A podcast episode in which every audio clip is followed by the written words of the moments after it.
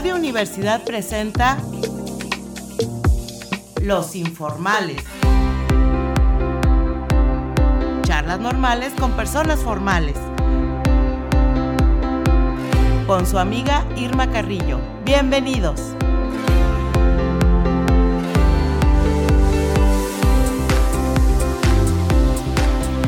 ¿Qué tal amigos? Muy buenas tardes a todos los amables radioescuchas que nos acompañan en esta edición de Los Informales.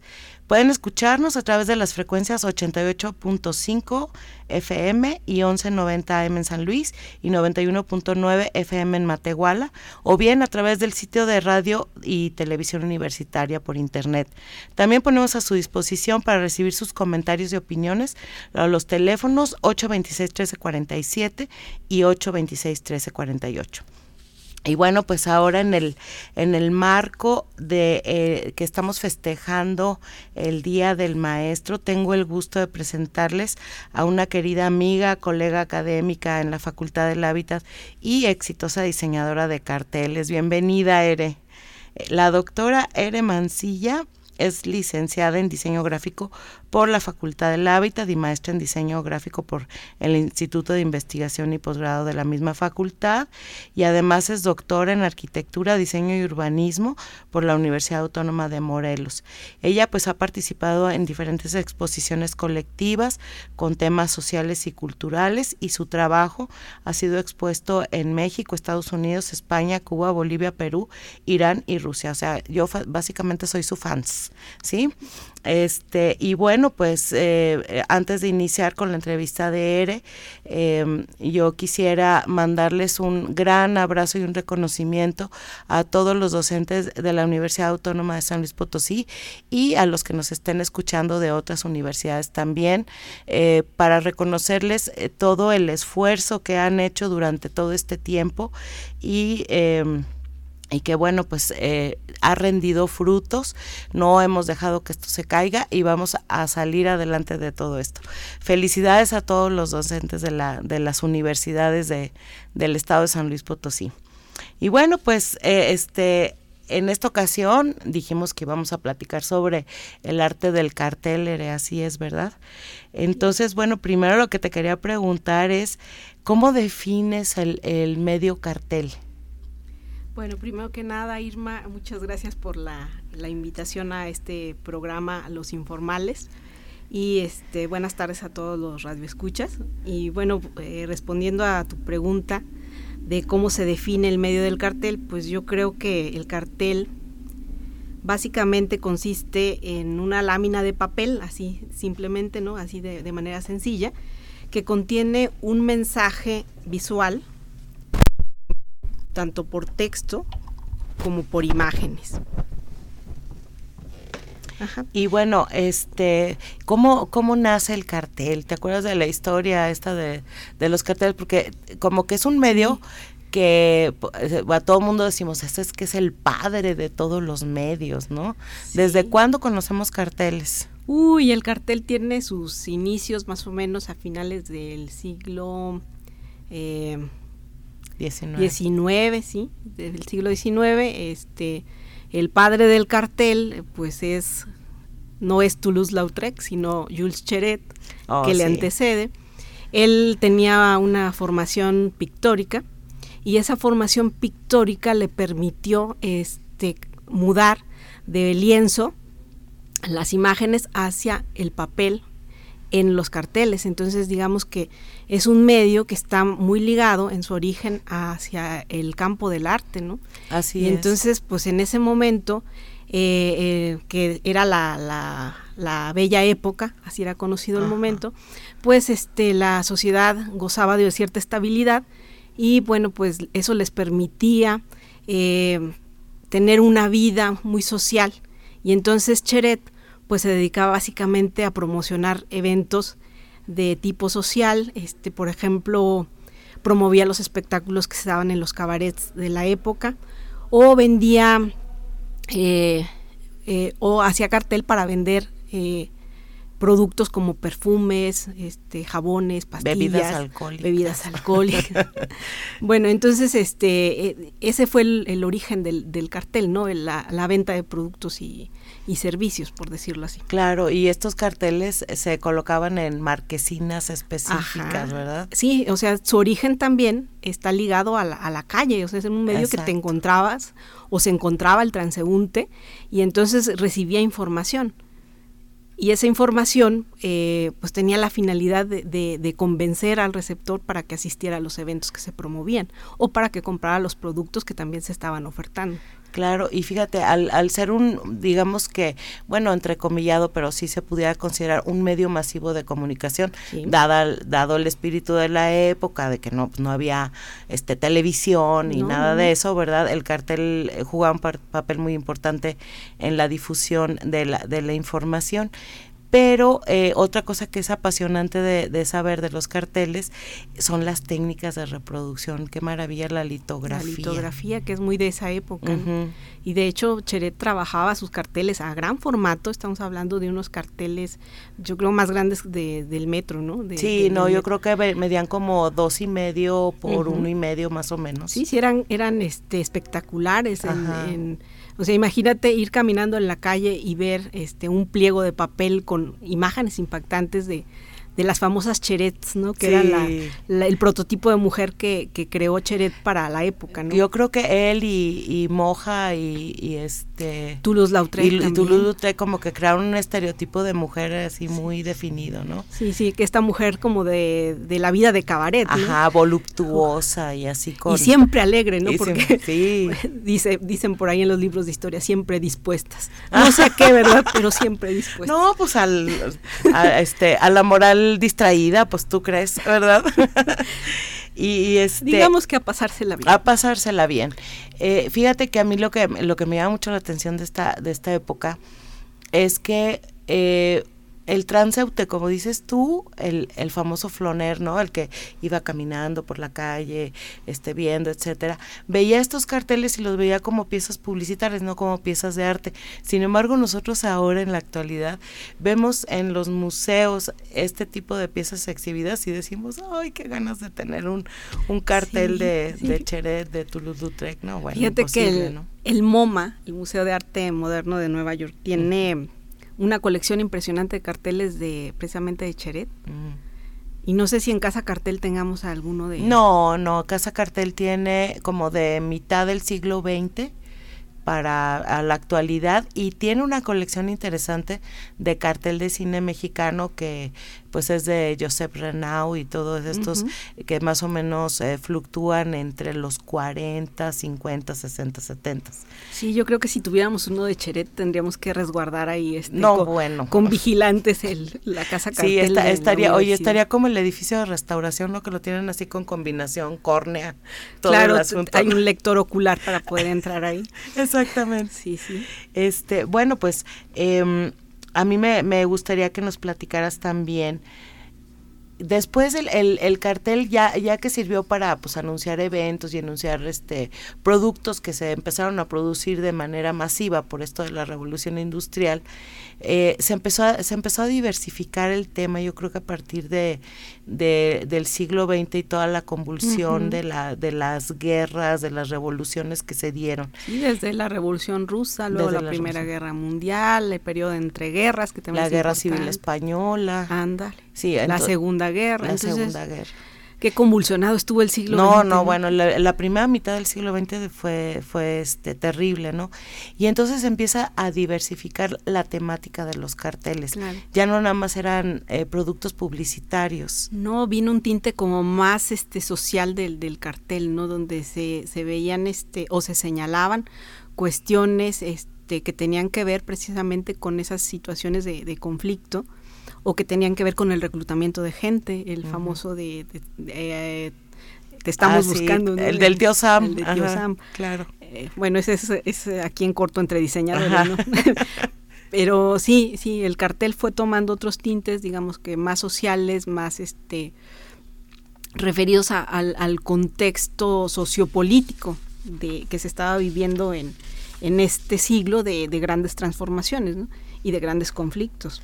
Claro, y entonces surge ahí la, el, como te dijera, pues, pues todos los medios de expresión, ¿no? O sea, esta, estas eh, em, ismos o movimientos de arte que ah, empezaron a, incidir eh, dramáticamente en la hechura de, los carteles, ¿no? Sí, no, los sismos fueron fundamentales para poder este eh, ir generando pues una, una estética distinta a lo que se venía manejando con, con Cheret o con Lautrec o, con Mujan, ¿no? Entonces, este, en esos sismos, por ejemplo, el, el dadaísmo, el futurismo, pues planteaban un manejo eh, distinto de lo que debería ser la, la, tipografía o la composición tipográfica. Así es. Entonces, pues recordarás esas, esas este, no son carteles en sí, pero son obras en donde vemos gran movimiento de la tipografía, ¿no? O una composición este Marinetti, todos los Marinetti, los, los, caligramas, ¿no? Los caligramas también. José Juan Tablada que hacía unos caligramas maravillosos, poéticos, ¿no? o por ejemplo el expresionismo alemán, ¿no? Sí, claro. No, este, la, manera de, expresarse en el cartel es un verdadero arte. De eso vamos a platicar en, en un segundo bloque, pero ahorita vamos a entrar a la sección de Interfolia porque traigo un librito que Ere y yo hemos comentado maravilloso y vamos a platicar de él. Interfolia, libros y páginas sueltas. Bueno, pues eh, el libro que traigo para recomendarles el día de hoy se llama La elegancia del erizo y fue publicado en 2006. Eh, lo pueden encontrar en, versión de bolsillo o en, en versión este em, em, pasta blanda, pero más currito que la sección de, de, bolsillo. Este libro lo escribió una chica que se llama Muriel Barbery. Ella es francesa. Y bueno, este libro narra la historia de René, o, también conocida como la señora Mitchell, una mujer que oficia de portera en el número 7 de la calle Grenelle. Bajo una apariencia simplona e inculta, René esconde algunos secretos, como leer libros de filosofía, aunque prefiere las grandes novelas de la literatura rusa de principios del siglo XX. En el mismo edificio vive Paloma, una niña de 12 años, dotada de una inteligencia extraordinaria que rechaza el mundo de los adultos, al punto que ha dotado de una inteligencia extraordinaria eh, este, y bueno, ella decide suicidarse el día de su decimotercer cumpleaños. Entonces está junta pastillitas que le roba la mamá, ¿verdad? Porque la mamá era un poco este dependiente de las pastillas para dormir. El libro es, es delicioso porque los dos, este, las dos protagonistas, tanto la portera como la, la niña, empiezan a encontrar afinidades, aunque este, pues hay este, una diferencia de edades así muy profunda. Este, era, ¿te acuerdas de cómo estaba diseñado el libro? ¿Te acuerdas que, que cuando hablaba o, o, se refería a la, a la portera, la tipografía era con serif, así muy muy formalita. Como muy culto, ¿no? Como, ajá, como muy culta. Y luego cuando él, eh, se refería a la niña, era la, la, tipografía sans serif, ¿no? Sin serif. Entonces va haciendo esta diferenciación con la tipografía, que eso pues también es un, un este una eh, eh, cualidad del libro este que nos encanta a los diseñadores, ¿no? Hacer, hacer ese tipo de diferenciaciones. Esos, pequeños detalles son disfrutables. ah, exactamente. y bueno, pues este eh, para los que son amantes de los gatos como yo, este salen dos, dos gatos simpatiquísimos, este que se llaman Parlamento y Constitución. eh, este porque el, papá y la mamá andaban en el rollo político, ¿no? Entonces a los papá creo que era abogado, si mal no recuerdo, o, trabajaba en el parlamento. Trabajaba en el parlamento y la mamá también como en relaciones exteriores, una cosa así. Entonces era, ahora sí que eran gente pudiente francesa, ¿verdad? que claro, pues tenían un piso impresionante en, en el centro de París. Exactamente, que es carísimo de París este vivir ahí, ¿no? No, es un libro delicioso que le va a gustar tanto a adultos como a niños. Realmente se los recomendamos muchísimo. Bueno, pues seguimos platicando con Ere acerca de las técnicas de, de impresión de, de, un cartel. Entonces, ahorita ya, ya hay este, como mucha variedad para hacer para hacer los carteles. Por ejemplo, hay carteles de tipo cultural, de tipo social, de tipo este ambientalista, activistas también. ¿Tú crees que ha perdido vigencia el cartel, eh? No, yo creo que no. Yo creo que sigue siendo un medio este que que cumple una función dentro de la sociedad. Solamente creo que que ha cambiado un poquito de, de, soporte, ¿no? Porque pues antes el, el cartel eh, era pensado más en términos de, de, impreso o bidimensional, ¿no? Y ahorita en la actualidad, pues eh, los carteles eh, ya no habitan solamente la calle, sino que también los podemos encontrar en, en, los medios digitales, en las redes sociales, y ya no son estáticos, ya tienen incluida la cuarta dimensión. Sí, oye, la, la, realidad aumentada y la realidad, este, ¿cómo se llama? Artificial o digital, que pones tu dispositivo y los carteles se, se, mueven. Me viene a la cabeza los carteles de, de Calle Rencas, ¿te acuerdas la polaca ah, que vino, a, vino aquí a dar una conferencia a, la facultad? Y nos Estuvo de invitada en Casa Cartel. Exacto. Sí, sí, sí, es ahora, digamos que, que, todos los recursos disponibles tecnológicamente se han implementado al medio y entonces está siendo o está resultando muy interesante eh, el resultado porque ya podemos hablar de, de, carteles que han trascendido su bidimensionalidad, ¿no? Claro. Y, y, que incluso puede haber no solo movimiento, sino también sonido, ¿no?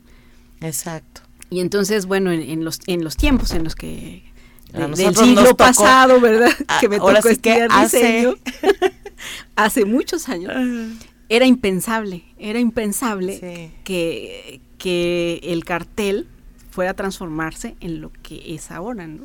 Claro, o sea, siempre, eh, eh, incluso a los diseñadores nos costaba como visualizar esa tercera dimensión, ¿no? Eh, era como que siempre era diseño en plano y, todo ilustrado a mano o cuando bueno empezó la computadora por ahí a finales de los años 90 que empezamos a utilizar las computadoras para para, para diseñar, nos costó mucho trabajo esa, esa transición entre, entre lo hecho a mano y lo hecho en computadora, ¿no? Sí, no, incluso acuérdate que era como satanizado, ¿no? Muchos diseñadores este, estaban así como sorprendidos de que la computadora los fuera a suplantar, bueno, porque ese era el pensamiento de la época. Ajá, fue el pensamiento. Que venía a suplantar la Yo me acuerdo que hasta hicimos coloquios en la escuela de, de que, ay, ¿tú, tú crees que, que, que la computadora venga a sustituir. Hacíamos debates. Hacíamos debates y todo. Nos despeinábamos ahí. Pero fíjate que llegado un punto, yo me acuerdo en uno de esos debates que llegamos a la conclusión de que la computadora era un lápiz muy sofisticado, pero era una herramienta más para hacer una herramienta más, exactamente. porque, bueno, para hacer diseño, pues necesitamos tener una serie de conocimientos teóricos este, tenemos que tener, no sé, una postura crítica, por ejemplo. Tenemos que tener el dominio de la técnica, tanto manual como, como de herramientas digitales, ¿no? Entonces, e, es, es complejo, por eso se requiere una formación universitaria para, para, ser diseñador. Oye, fíjate que, y, y aquí ahora sí que me voy a ventanear eh, con esta pregunta que te voy a hacer. Este, fíjate que yo, yo siempre he visto que nuestra carrera, este, o al menos cuando yo la estudié y durante mucho tiempo, como que estaba media malmodeada, como que decían, ay, es diseñadora, hace dibujitos. De hecho, todavía hay gente que se queja de eso, pero no, yo quisiera que los hubieran, nos hubieran visto en los ochentas, noventas, que ahí sí para que vean que fue picar, picar piedra es que sí hacemos dibujitos. Sí, sí hacemos dibujitos. Pero ¿qué clase de dibujitos hacemos? O sea, ahí, está, la, está la diferencia, ¿no? Sí, Entonces, yo a lo este que voy es que, por ejemplo, un maestro tipógrafo que diseña, diseña tipografía, como un Cristóbal Enestrosa o como Gabriel Martínez, Gabriel Martínez Meave o, o, Leonardo Vázquez o, Manolo Guerrero. O Manolo Guerrero, le mandamos un saludote Saludos a Manolo, que, que segurito nos está escuchando. Que están conectados. Ándale. O sea, yo veo que son gente culta, gente que lee. ¿Qué onda con eso? O sea, ¿por qué hay este, por qué se asocia el, el diseño con la, con la cultura, porque ahí es necesario decirle a, a los chamacos, para ser un diseñador, ¿qué tienes que saber? Tienes que saberlo todo, lo más que puedas. Sí, sí, es que tienes que leer, es que tienes que eh, ir al cine, ir al teatro, sí, hacer, eh, eh, cultivarte, pues. ¿Por qué? Pues porque nuestra carrera lo requiere. Nosotros tenemos que, que conocer y tenemos que ser críticos y tenemos que saber de muchas cosas para poder eh, dar eh, respuestas de diseño asertivas, ¿no? Así Yo creo que en la medida que más conocemos o en la medida que, que, más cultos seamos, pues yo creo que nuestras respuestas de diseño también lo serán. Por supuesto, o sea, tenemos que tener este un cúmulo de conocimientos, porque aparte tú nunca sabes qué tipo de cliente te va a tocar.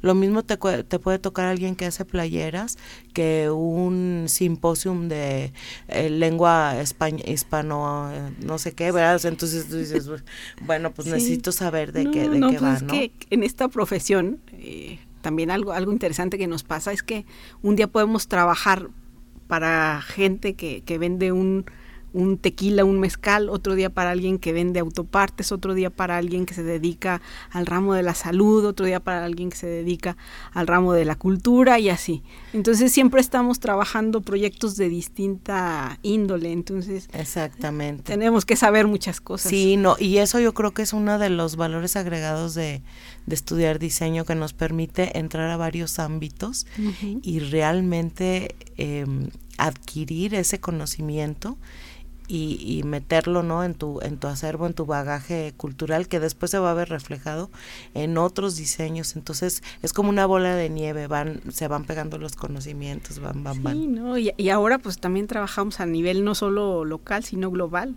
Entonces también hay que conocer o tratar de entender los signos y los símbolos en otras culturas, porque de repente también tenemos que generar carteles y, y, a lo mejor lo estamos entendiendo de otra manera y entonces puede uno cometer grandes errores. Claro.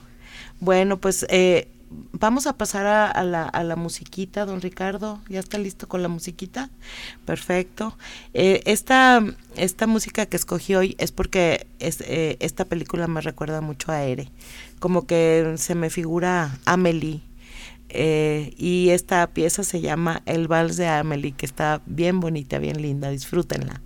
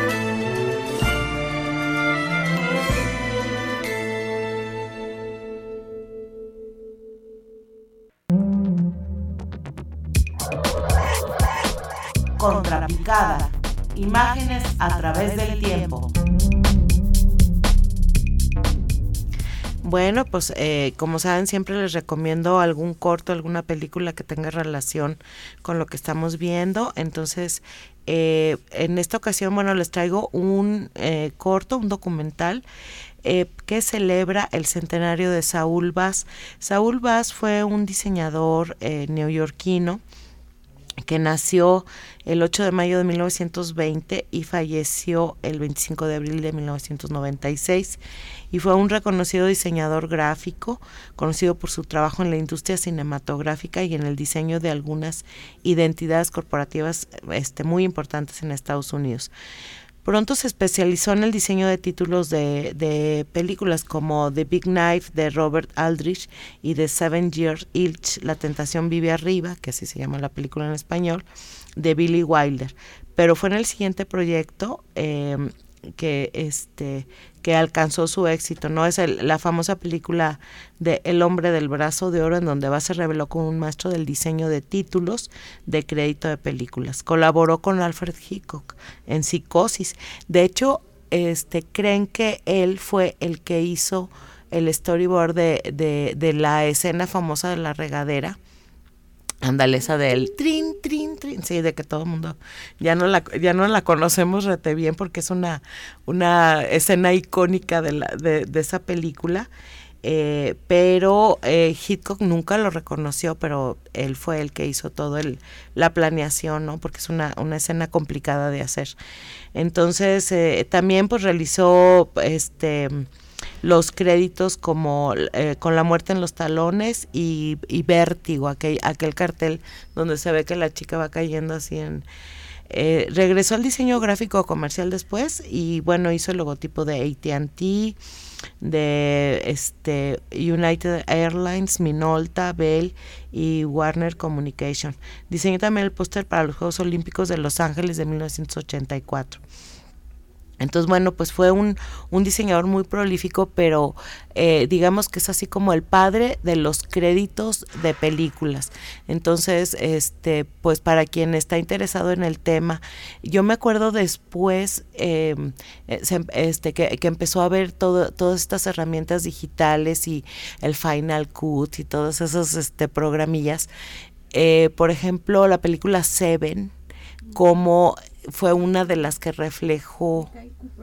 Sí, son los créditos y también otra de la isla del doctor Moro, también creo que es del mismo. Este, o sea, cómo las letras reflejan el guion, o sea, la trama de la, de la película. Entonces, desde ahí ya va metiendo al espectador. Este documental lo pueden encontrar en la página www.rtv.es, o sea, es la, la de Radio y Televisión Española, y lo buscan como Centenario de Saúl Vaz. Realmente imperdible, eh, yo lo disfruté muchísimo y para todos aquellos que gustan de documentales interesantes sobre historias de las cosas, historias del diseño, este está bien bueno. Bueno, pues vamos a seguir platicando con Ere. Bueno, Ere, este, híjole, bueno, Ere tiene un, un, este, un currículum realmente asombroso, gigantesco acerca de su participación en diferentes este, bienales, concursos de cartel, etcétera y todo. Entonces, bueno, yo quería platicar con él, con ella de, de, este, del proceso de diseño que sigues. O sea, por ejemplo, cuando ves una convocatoria o ves un tema que te interesa participar, no nada más ya de bienales, sino igual eh, de cartel o de lo que sea, ¿sí? Este, ¿Qué es lo que, lo que piensas primero? Voy a hacer el cartel, pero ¿cómo? ¿Cuál es tu secreto? ahí te va mi secreto milenario. No, no es cierto. No, yo creo que, que lo primero para, para, hacer un cartel es eh, cuestionarte tú mismo, o sea, ¿qué quiero decir con el cartel? ¿Qué mensaje quiero transmitir? Ajá. Entonces es lo que llamamos nosotros la, la, la, etapa de conceptualización, o sea, lo principal es, es conceptualizar. Sí.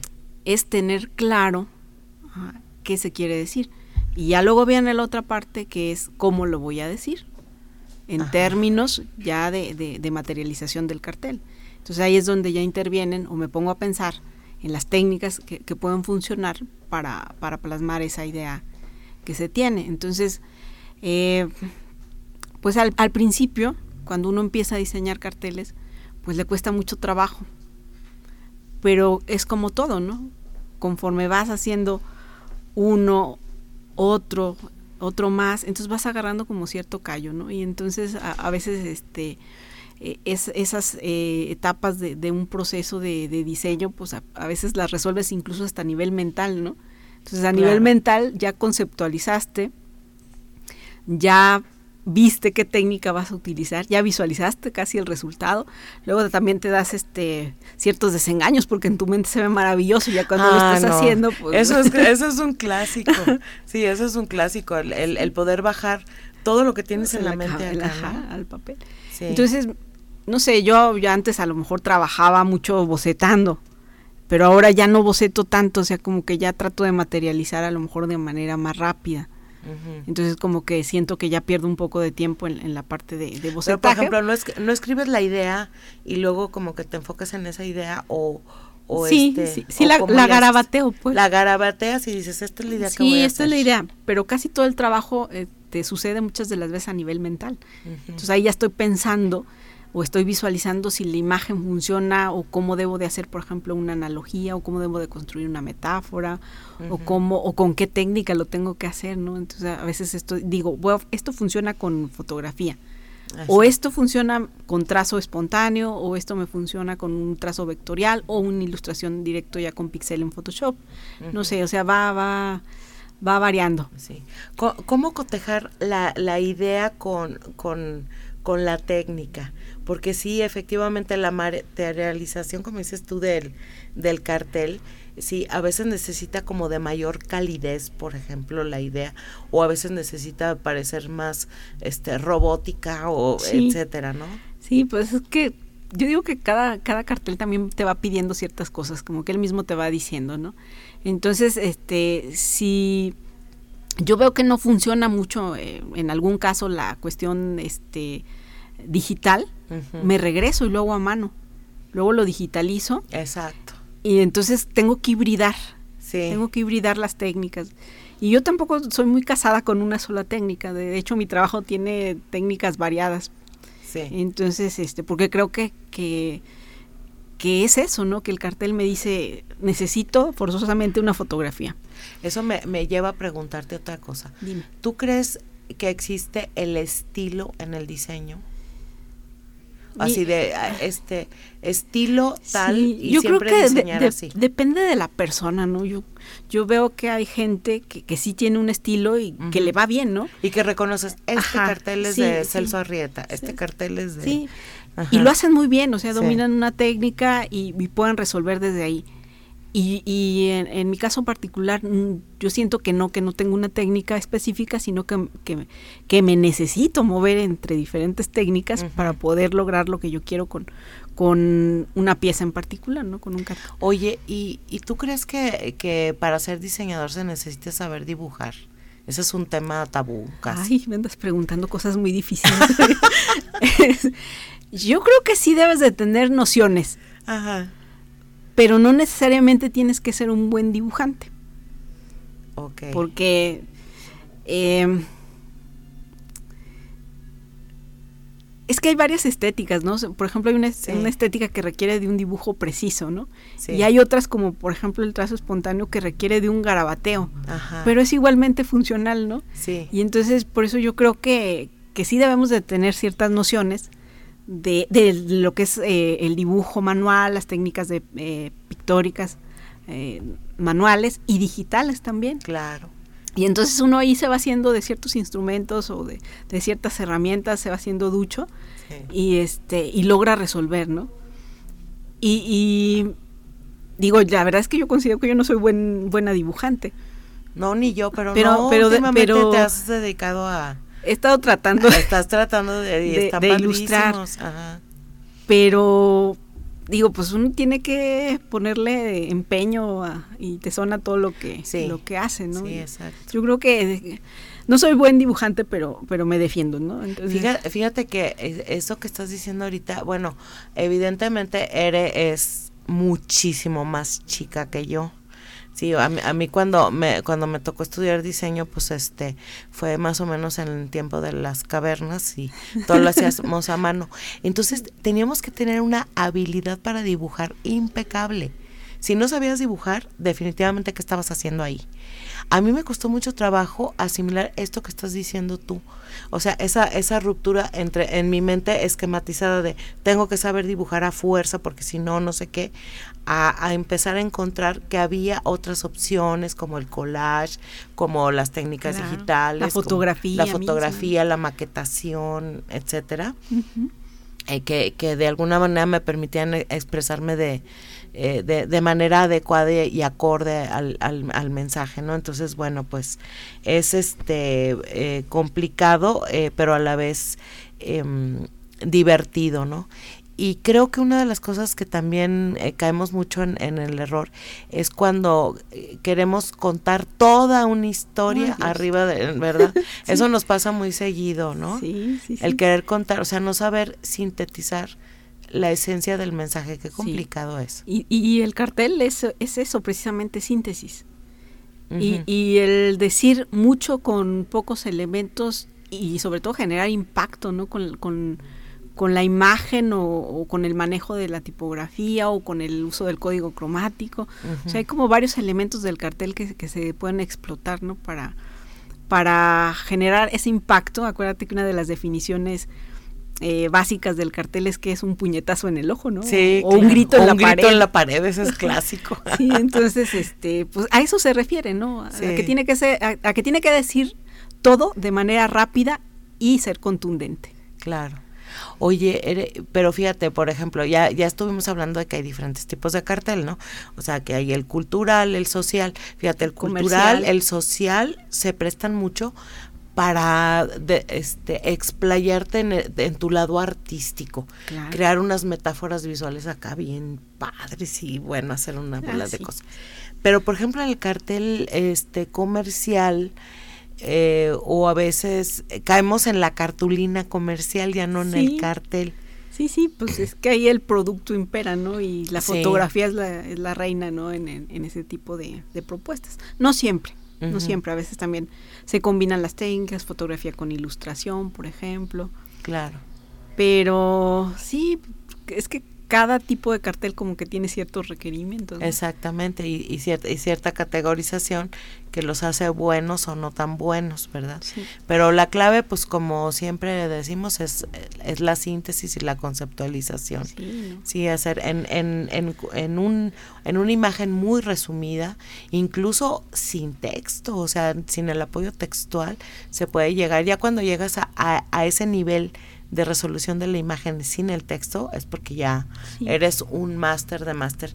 Y por cierto, pues este aprovecho la ocasión para para este extenderle una felicitación al maestro Ñico que ah. hoy le dieron su doctorado honoris causa por la Universidad Veracruzana, y este y bueno fue un es uno de nuestros maestros del, del cartel. Vean la obra de Ñico Antonio Pérez Ñico se llama él. Sí, diseñador cubano de origen, radicado en México desde hace bastantes años y formador de varias generaciones de diseño. En, en, Veracruz, pero también este nos, nos dio clase aquí. Ay, sí, nos preciamos de haberlo tenido como maestro, ¿no? Sí. Este, bueno, y también a mí me gustaría platicar este sobre ti, sobre tu trayectoria, porque pues también eso eso es parte importante. Es, es, creo que es importante que los alumnos sepan qué clase de maestra tienen en las aulas. Una muy regañona de decir. Bueno, es la maestra del terror, ¿eh? pero eso no importa. es muy buena maestra. Muchas gracias. Eh, a ver, platícame, ¿Tú cómo, cómo iniciaste? O sea, ¿cómo fue que se te ocurrió estudiar diseño gráfico? Ay, no, pues ¿Qué allá, onda? allá en mi pueblo natal. Ajá. este, pues la verdad es que siempre, eh, me encantaba trabajar con cuestiones de imagen. O sea, para todos los trabajos, adivina quién era la encargada de hacer las láminas. Ah, pues eres. Yo mera. Entonces, como que siempre tuve muy, muy clavado ese gen artístico. Entonces, digamos que mi primera idea fue estudiar diseño porque bueno pues no me iban a permitir estudiar arte entonces ay la historia de miles no de miles yo también me, me, me apunto en esas. Entonces, bueno, pues encontré que había pues, la carrera de diseño gráfico y pues me vine acá, yo soy de Guanajuato, entonces me vine a estudiar aquí a San Luis Potosí y aquí entré a la, a la, carrera de diseño gráfico en la Facultad del Hábitat en la poderosísima Universidad Autónoma de San Luis Potosí. Así es. Entonces soy egresada de, de esta universidad, eh, tanto de su licenciatura como de su posgrado. Y eh,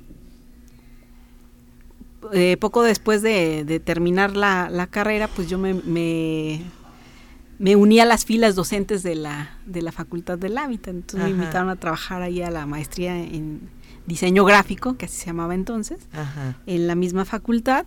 Y por ahí yo empecé este, a, trabajar dentro de la universidad. Y bueno, ya la parte de cartel, pues yo la comencé a trabajar. Eh, pues con la comunidad de cartelistas de aquí de San Luis Potosí, que era una comunidad este muy fuerte. yo me acuerdo que, formaron el colectivo Aliados, Manolo y Sí, sí. Sí, yo empezamos a trabajar aquí junto con contigo, con Ernesto, con Janina, con Octavio, con varios, ¿no? Empezamos a trabajar eh, en proyectos de, de, diseño, ¿no? Y en convocatorias y en invitaciones. Y luego por nuestro lado, Manolo y yo, pues lanzamos un colectivo de diseño que se llamaba Aliados, ¿no? Primero, y luego la, versión renovada era la 2.0. Muy de moda en aquel entonces. Claro.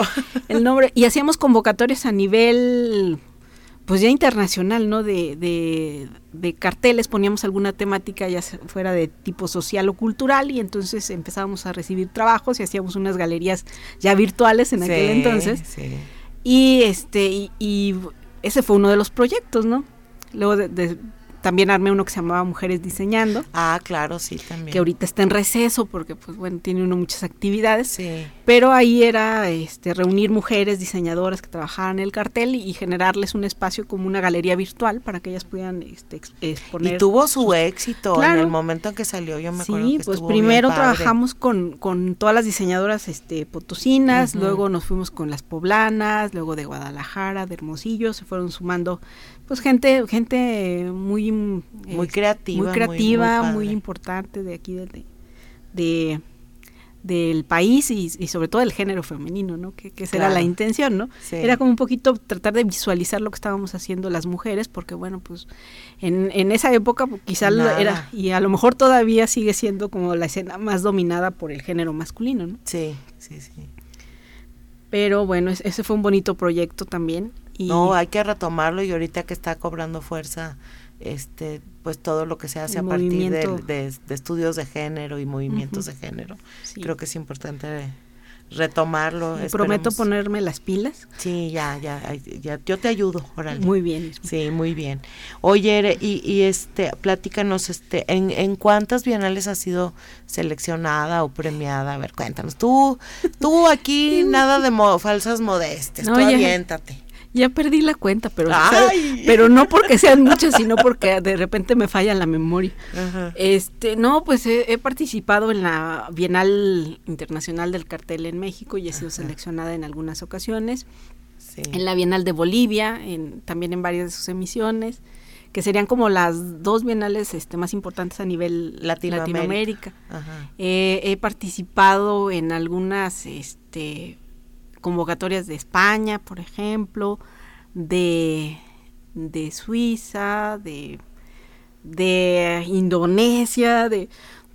Mira, creo que, que de los únicos lugares que me faltan este, por participar y que me encantaría es Japón. Pero, pero, ajá. Pero sí he tenido la oportunidad de participar a nivel Latinoamérica, Estados Unidos, este, Europa, eh, Oceanía.